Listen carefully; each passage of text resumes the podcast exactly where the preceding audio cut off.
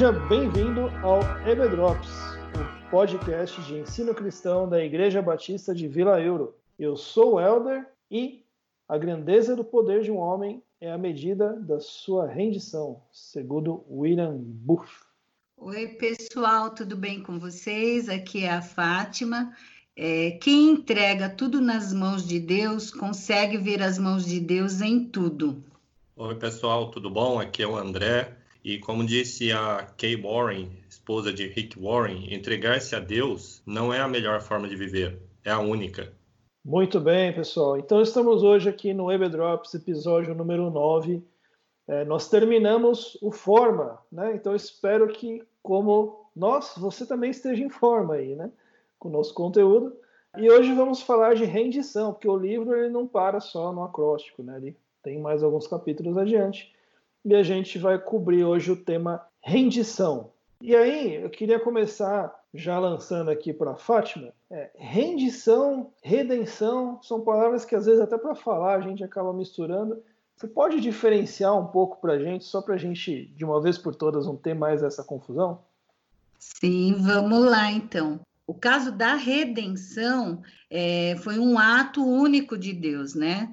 Deus enviou Jesus, que morreu na cruz, foi a obra libertadora é, do homem através do sacrifício de Jesus. Já a rendição tem a ver com a entrega do controle da vida da gente. Né? Ela tem até uma conotação meio negativa, no caso de uma guerra, quando um povo subjuga o outro, né? ou no caso de um, de um policial que rende um bandido, né? E, e aquele bandido fica à mercê da vontade daquele policial. Mas só que no caso da rendição a Deus, que é o que nós vamos conversar hoje, é, só tem aspectos positivos, né?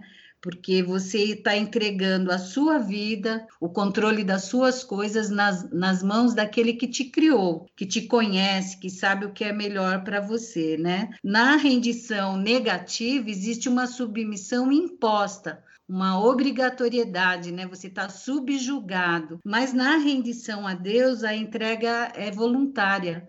É fruto de uma decisão pessoal de ter a vida toda controlada por Deus.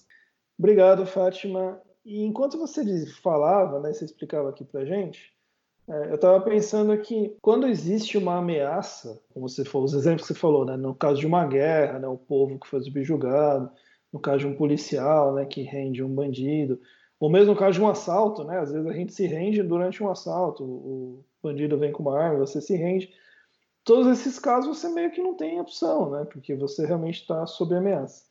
É, e sendo a rendição a Deus algo voluntário, e aí eu queria perguntar para o André, André, eu imagino que não seja exatamente a coisa mais óbvia e fácil do mundo você voluntariamente render a sua vida a alguém. É, como é que funciona isso? Como é que, como é que a gente. Quais são os desafios? Né? Que, como é que a gente lida com isso? Eu acho que o maior desafio é que desde pequeno, né? Desde que a gente nasce, a gente vive com a ideia de que a gente tem que ser suficiente, né? A gente tem que ser autossuficiente, a gente tem que correr atrás dos nossos sonhos, a gente tem que estudar, a gente tem que trabalhar. E isso vai criando na gente a característica de achar que não necessariamente precisa depender de alguém ou que precisa abrir a mão da vida da gente para ser feliz.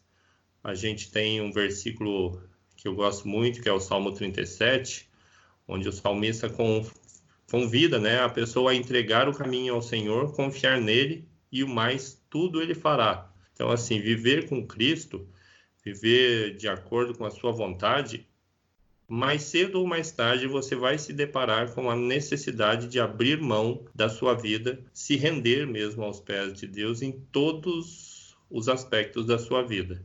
Como o André bem colocou, a gente entregar o controle da vida da gente para outra pessoa é algo bem difícil, né? É, só para dar uma ilustração, quando eu viajo com Santiago, Santiago dirige super bem, mas eu não consigo, durante a viagem, é, relaxar porque eu me sinto que eu tenho que estar tá olhando o que está acontecendo para estar tá ajudando ele na condução do carro, né? Agora, a mesma coisa é, em relação a Deus. A intimidade com Deus, o conhecimento de Deus na, na prática, na experiência, não só o conhecimento por causa da leitura bíblica, por causa de um seminário, por causa da EBD. Não, mas na experiência do dia a dia leva à intimidade, você saber quem Deus é, como ele age. E se fosse Deus no controle da, do, do meu carro, a minha postura talvez seria de descansar, né? Fechar os olhos e descansar, né? Paulo ele fala muito disso, de de entregar para Deus o controle da vida dele, né? E ele sabia viver feliz em qualquer situação, porque ele sabia quem estava no comando, né? Então a intimidade leva adiante, né? O conhecimento é bom, você precisa ter o conhecimento, saber quem Deus é, porque aí você vai formar uma imagem de quem é esse Deus, né? Mas a questão de, de conhecer na experiência, na prática, como você faz isso? Você deixando nas mãos de Deus algumas coisas que fogem do teu controle. Porque a gente às vezes quer controlar o incontrolável, o amanhã. E o amanhã a gente não sabe nem se vai chegar, né? E aí descansar, experimentar aquela paz que, que Jesus fala, né? Uma paz que excede todo entendimento, porque você sabe quem é que está dirigindo ali do seu lado, né? Você confia naquele que está na direção. Então, essa rendição que tira essa tensão da entrega, que te dá paz no coração, essa é a rendição total a Deus. E não é uma vez só, às vezes é é, vão ser várias vezes durante o dia, você tem que fazer essa entrega. Você tem que se lembrar quem é que está dirigindo a tua vida para você poder descansar. Principalmente na época que a gente está vivendo, né, Helder? Que às vezes gera tanto medo, tanta insegurança, sem saber o que vai acontecer e gera uma angústia, mas quando você lembra quem é o seu Deus, que você conhece intimamente, você descansa, você tem paz, para viver sem angústia, sem sofrimento, sem depressão.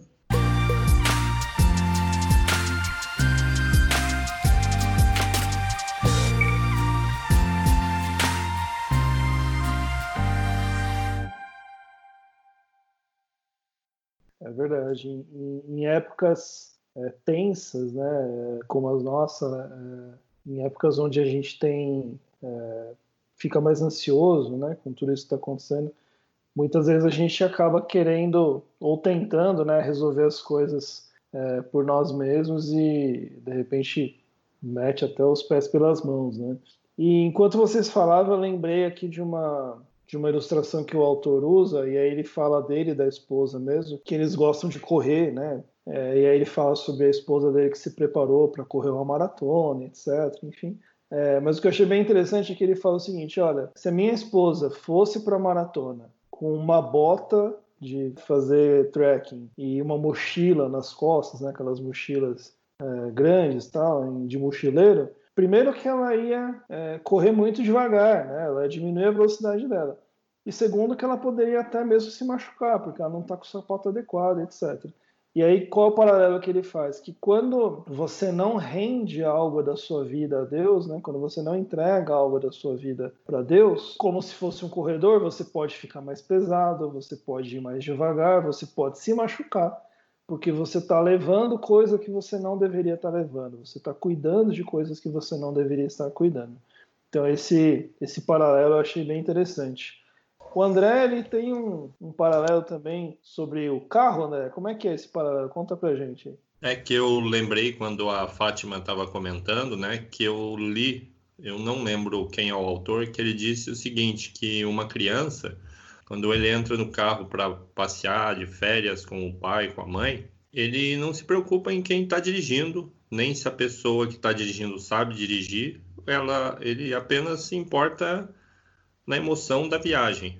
E o que acontece? Talvez seja esse o tipo de relacionamento que a gente tem que ter com Deus, né? A partir do momento em que a gente aprende a confiar que Deus é como nosso pai e nossa mãe, a gente consegue se colocar no lugar da criança. O problema é que a gente se torna adulto e esquece um pouquinho do, da sabedoria que as crianças tinham, né? Sim, eu, eu li um texto de Tiago, eu gosto muito do livro de Tiago, né? Tem pessoas que falam que ele não é espiritual, que ele é né? Tem algumas controvérsias sobre o livro de Tiago, mas eu gosto muito dele por causa dessa praticidade mesmo, né? E lá em Tiago 4, ele chama essa, esse desejo de controle de van jactância, né? Um termo mega difícil que nada quer mais quer dizer do que uma, um orgulho, uma soberba de quem está no controle é, da própria vida, o que é uma mentira. A gente não está no controle de nada, né? Ele fala que, ao contrário, a gente deveria fazer sim nossos planos, mas se Deus quiser, né? Se Deus quiser, nós vamos fazer isso, fazer aquilo, né? Paulo, quando quis ir pregar na Ásia, se planejou todo e o Espírito Santo disse: Ó, oh, Deus está falando aqui que não. Então, a gente ter essa visão de que nada depende só da gente. A gente vai fazer, vai fazer o nosso melhor, mas sempre sabendo que é Deus que está no controle.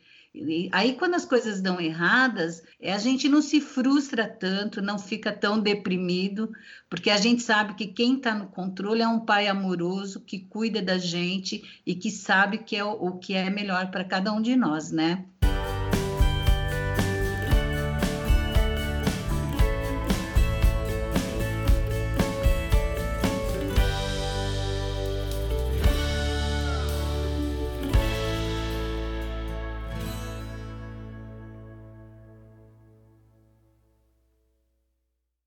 Muito bom, gente. Um pouquinho já caminhando para o final, mas de um ponto aqui muito importante é, é, que é o seguinte: quando a gente fala de se render, né, render a Deus, eu devo render tudo, né, tudo da minha vida. Só que falar para alguém assim tudo, né, isso aqui é tudo, é tudo é tudo, né? Fica aquele negócio um pouco vago. E aí eu queria perguntar para vocês dois, eu acho que pode começar pelo, pelo André, que áreas é, como que a gente pode ver se a gente ainda tem é, áreas da vida que a gente não rendeu a Deus, o que fazer em relação a isso? Você pode contar um pouco para a gente? Como a gente está vendo, né, é uma luta diária, porque é uma luta contra o nosso próprio eu, né? Então, assim, a gente tem que entregar, aprender a entregar a Deus nossas preocupações, né? Um tempo como esse que a gente está de incertezas, a gente tem que lembrar o que Jesus ensinou, que para mim é o meu versículo preferido, né? Que não devemos nos preocupar com amanhã, pois basta cada dia o seu mal ou as suas dificuldades.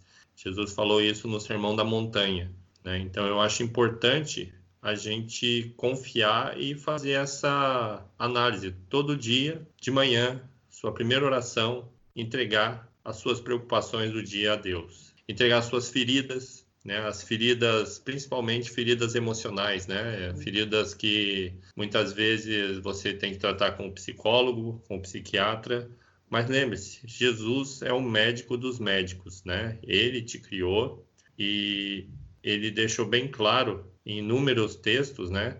Que ele te sara, ele cura, ele te salva, ele te guarda, né? Então, a gente tem que também pensar em entregar os nossos erros do passado, né? A gente tem uma convicção que a gente pecou, que a gente magoou às vezes as pessoas, né? E é uma coisa interessante que assim o nosso inimigo ele vai sempre ficar querendo cutucar as nossas feridas do passado, né? E a gente não deveria fornecer para ele mais ferramentas do que ele já tem para fazer o mal para a gente. Então assim, se surgir algum, algum sentimento de culpa de um pecado ou de um erro que você cometeu para alguém e você já pediu perdão, então é importante reconciliar, pedir perdão, pedir perdão a Deus, né? Sempre que esse sentimento de culpa aparecer, você tem que falar: não, espera aí, eu já pedi perdão, eu já fui perdoado por Jesus. Então, são alguns aspectos, né? Temos outros aspectos também que a gente pode analisar como entrega diária necessária para a vida da gente. É, a gente pode falar, inclusive, das nossas fraquezas, né? Que tem coisas que a gente luta diariamente, parece que é um algo que está ali incutido na gente, está grudado ali na gente, a gente não consegue se libertar, né? Então, pedir para Deus agir nas nossas fraquezas, entregar para Ele as nossas fraquezas, né? Eu aprendi com, com a Rosa Bianchi, que foi minha professora, que a gente, quando conversa com Deus, a gente deveria conversar de modo audível, falar mesmo, não só na mente, mas verbalizar, né? Então, não só falar assim, Senhor, me ajuda nas minhas fraquezas, mas falar, Senhor, eu não consigo perdoar tal pessoa. Senhor, eu não consigo parar com, essa, com esse vício. Porque aí você ouvindo você se expressando para Deus, parece que dá um efeito diferente do que ser só na mente, né? E Paulo falava que nas fraquezas é que Deus age. Porque quando é teu ponto forte, às vezes a gente até dispensa Deus, né?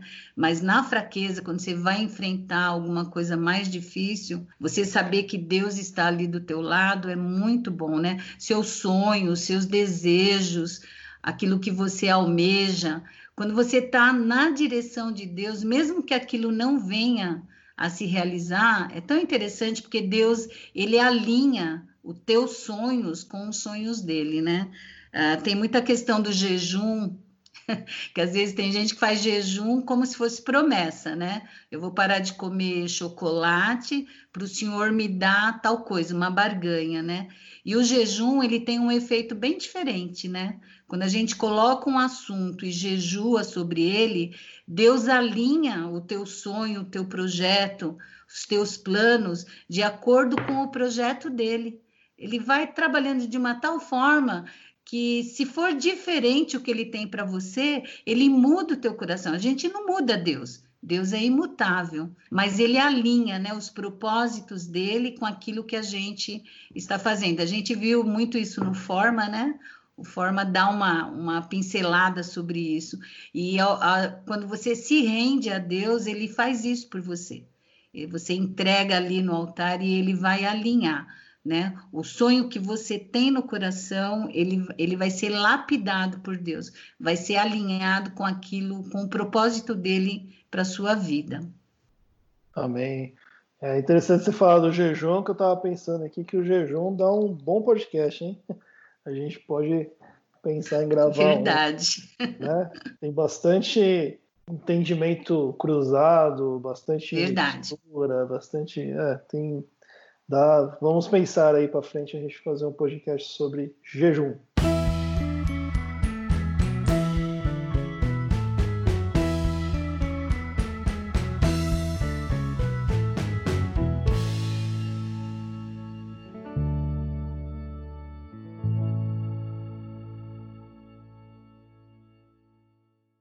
Pessoal, vamos caminhando para o final então. É, eu gostaria de deixar uma última mensagem aqui para vocês. É uma, uma, uma frase do C.S. Lewis, onde ele fala o seguinte: Quanto mais nós tiramos nós mesmos do caminho e deixamos Deus tomar conta, tomar a frente, mais nós nos tornamos nós mesmos. Né? Então, o caminho de você se tornar quem Deus fez você para ser é deixar Ele cuidar de tudo. É, o que eu gostaria de falar é que a rendição é, sempre vai ser difícil, é uma decisão difícil, exige renúncia, oração, confiança, obediência, só que nos trará experiências tão maravilhosas, né? coisas sobrenaturais.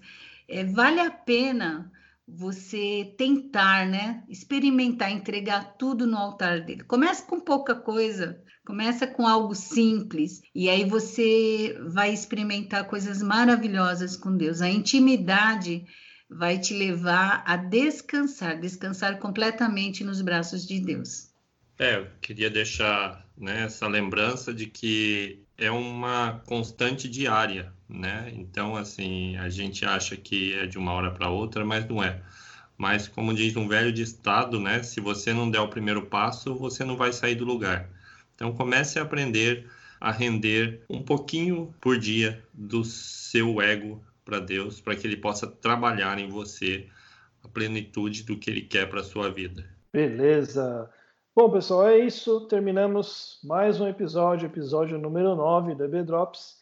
E semana que vem eu acho que teremos Lucas de volta, pessoal. Vamos Oba! ver se o Lucas. É, o Lucas está descansado, está dormindo, gente. Está tranquilo, tá bom? Então ele vai voltar cheio de energia para ajudar a gente aqui no EB Beleza, pessoal? Então até a próxima. Obrigado e tchau, tchau. Até, um beijão, pessoal. Tchau, tchau. Tchau, com Deus.